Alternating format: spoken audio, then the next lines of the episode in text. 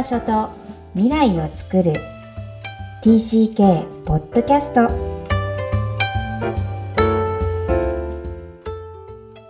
皆さん TCK ポッドキャストへようこそナビゲーターのまいこですみきこさんよろしくお願いしますこんにちは。ダジャハオハイワン。クロスのみきこです。本日もニューヨーク在住マイコさんとお届けする TCK ポッドキャスト。今日のオープニングトークは、馬とのコミュニケーションです。はい。えっ、と私ちょっと知り合いの方で、まあ、日本にいる方なん今いらっしゃる方なんですけどあの馬をね持ってる方がいてうんうん。で、その観光でね、馬に乗るって皆さんまあ普通にあると思うんですけど、まあそうじゃなくて、その馬との関わりを通して、まあそれをどう、こう、普段の生活とか、まあ人との関わりに活かせるかいうことを教えようとしてる人なのね、彼女は。うんうんで、えっと、まあずっと、まあ彼女のとこに馬に乗りに行きたいと思ってたんだけど、まあなかなか行けなくて、やっと、うんえっと、行く機会があったので、へえ。うん。何やるの？面白いなと思います。えーまあ、馬に、まあ、乗、乗る、まあ、乗るのも乗るし、まあ、その、例えば馬ってこう、ちょっとイライラすると、足踏みしたりとかするんだけど、例えばそれをやめさせるようにしてとか、それをどうやって伝えるへえ。え、それ試しにするし、うん、うん。試しにやらせてもらえるわけ？子供たちが。まあ、子供もやるし、私もも？で子供はちょっと、うんうん。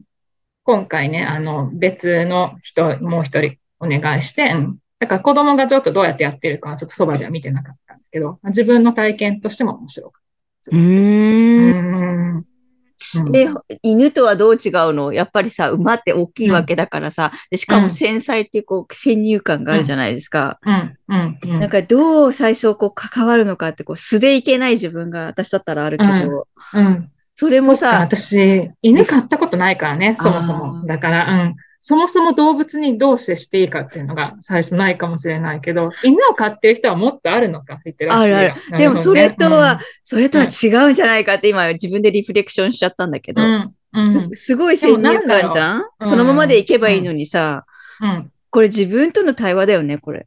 そうそうそう。で、本当にそうで、で、なんか、なんていうの？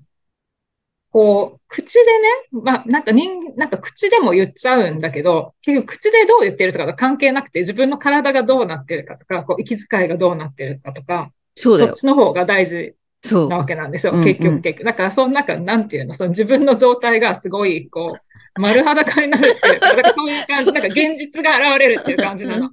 そうだよね。ら言ってても、そうそうう、んなんか心の中が準備できてなかったら、そうそうそうしてくれないし、そうそう、本当そういう感じなんですよ。で、それを体験したかったからうんいいんだけど、本当にそうなんだと思って、うん、すごいなと思って。もう今想像しただけで自分の健康度がさ、こう露呈するなみたいなさ。そう、そうなの。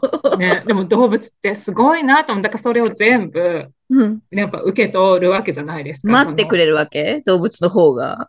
こっちが整う。ていうか、うんうん整うの待ってくれる待ってくれる。だから、整ってうん、はん、なんていうの、対応しないと、なんていうの、言うこと聞いてくれないってこと。パートナーとして。うんじゃあそういうことです。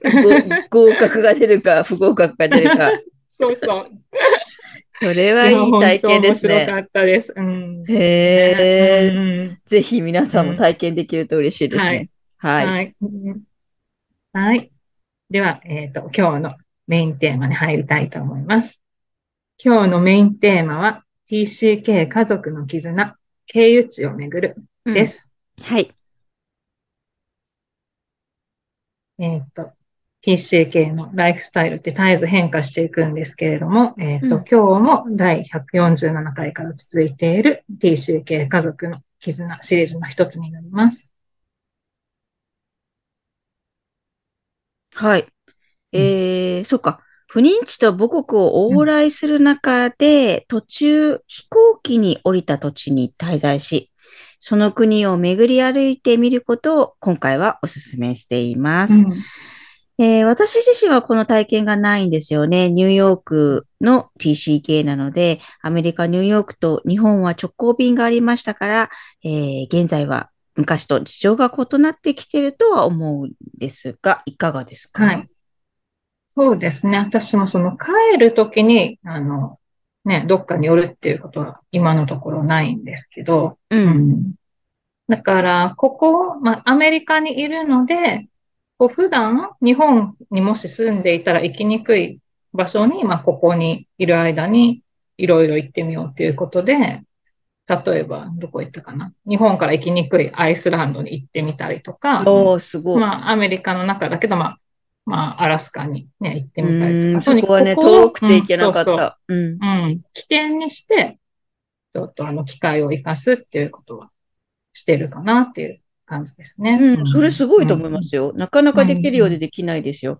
これ、うん今回は、その経由地を巡るっていうタイトルですけど、要は家族と一緒に、そのファミリーのヒストリーを作ってねっていうことだと思うんですね。それがうん。TCK 家族のこう、点々と映っているライフスタイルの醍醐味だし、それを活かして、えー家族を作っていってね、つまり家族って素晴らしいよねっていうベースになりますよっていうことだと思うんですが、うん、うん、うん、うん、なかなかね、その、かなりこう、アジアだったり中東だったり、こう、経由地を使わないとパスポート日本の国に帰ってこれない人たちは、うん、どうなんでしょうね。実際そのトランジットのその国に降りてちゃんと旅行するのかな？聞いたことあります？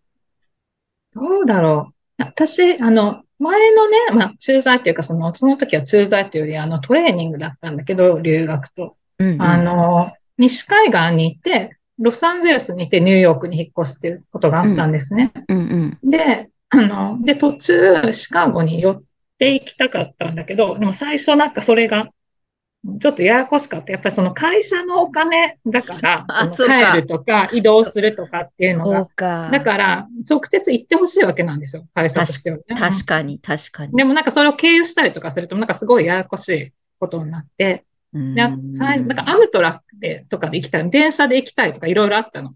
だけど、うんもうそれもなんかちょっと確かに、電車行きたいよね。大変だったから、うん、それは諦め。で、経由は多分できたんじゃないかな。ただもしかしたらどっちかは自分たちで出したかもしれないけど、もうちょっと10年前なので、うろ覚えなんですが、うんそうそう、そういう会社との関係で、ちょっとできるのかなっていうのをちょっと思いました。自分たちでだったらね、いくらでも自由に組めると思うんですけど。うん。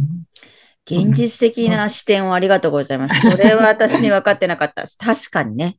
あの、日本の駐在員は会社が丸がかりのケースが多いので、まあその人たちの方が多いに決まっているので、なかなかこう、自分たちで経由地を巡るっていうことはない。だとしたら、さっきみたいに舞子さんがおっしゃったように、そこを起点にしていけないところ、うんいそうなところを、あの、日本から飛ぶとなかなか行けなさそうなところを巡るっていうのは、いい体験ですよね。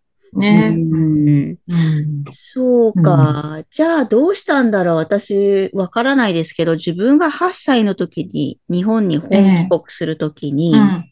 うん。ちょうど、えーっと、ニューヨークに住んでたのを、えーどんどん西にうん。旅行をして、ええ。最後、えーサンフランシスコかロサンゼルスかからハワイに飛んで、ハワイから本帰国した、家族でずっと移動した、あの、本当に初めてのあんな長期旅行だったっていう、後にも先にもあれだけですね。日本に戻ってからあんな一週間以上多分2週間ぐらい使ってんのかな多分そうですね。うんえーディズニえーランドニューヨークから西海岸に飛んだんですか？それって。うん。徐々にですよね。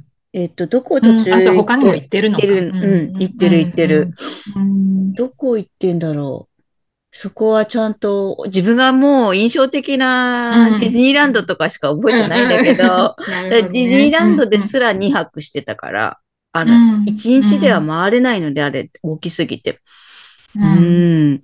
なので、ハワイでも絶対2泊以上はしてるので、やっぱり2週間ぐらいかかってますよね。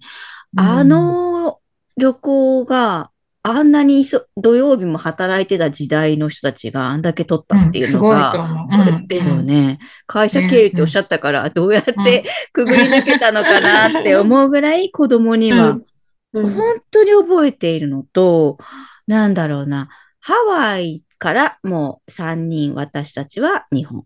で、1人だけ父はニューヨークに戻って残り、あとまだ1年。先に帰ったので、家族が。えー戻った時に、父がすごいダダをこねて、なんかすごい拗ねて、なんかバイバイもちゃんとできないぐらい、なんかす、拗ねて夫婦喧嘩っぽくなってたのを覚えてるんですよ。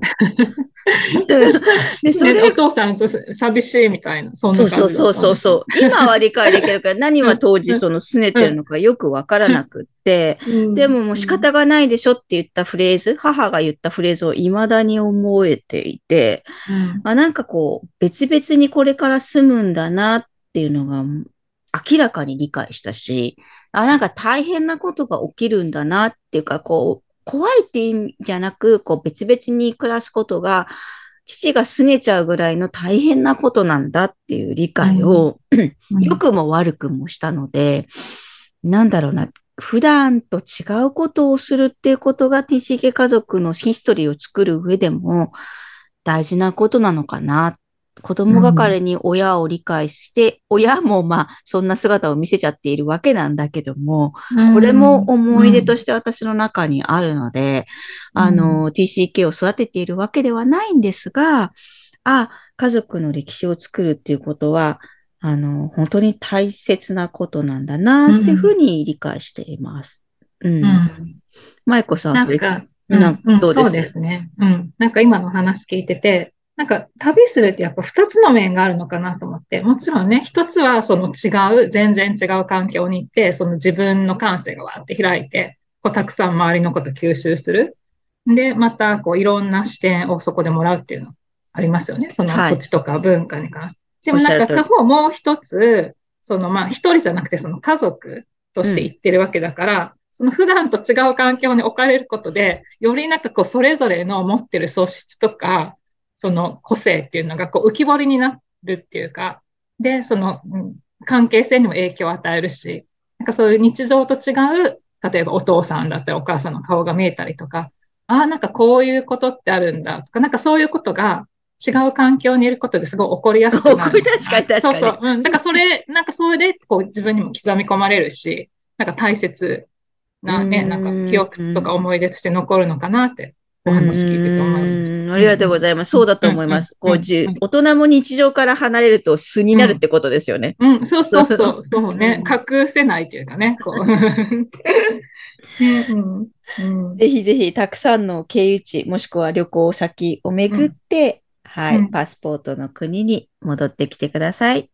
はい。うんそれでは本日のポイントをお願いします。経由地を巡るパスポートの国に意識が向いている TCK, TCK 家庭が家族が多いとは思いますが、今回は一つでも多くのプロセスを作る大切さをご紹介しました。当たり前のようで当たり前ではない家族との時間、えー今をめでる、大切にするってことを TCK の中に育てたい。そんな思いでたくさんの経由地を体感してきてください。今日も TCK のいろんな気持ちにありがとう。この番組ではお悩みや質問を受け付けています。詳細は育ちネット多文化で検索してホームページからアクセスください。さらに、ポッドキャストを確実にお届けするために、購読ボタンを押して登録をお願いします。みきこさん、ありがとうございました。ありがとうございました。バイバイ。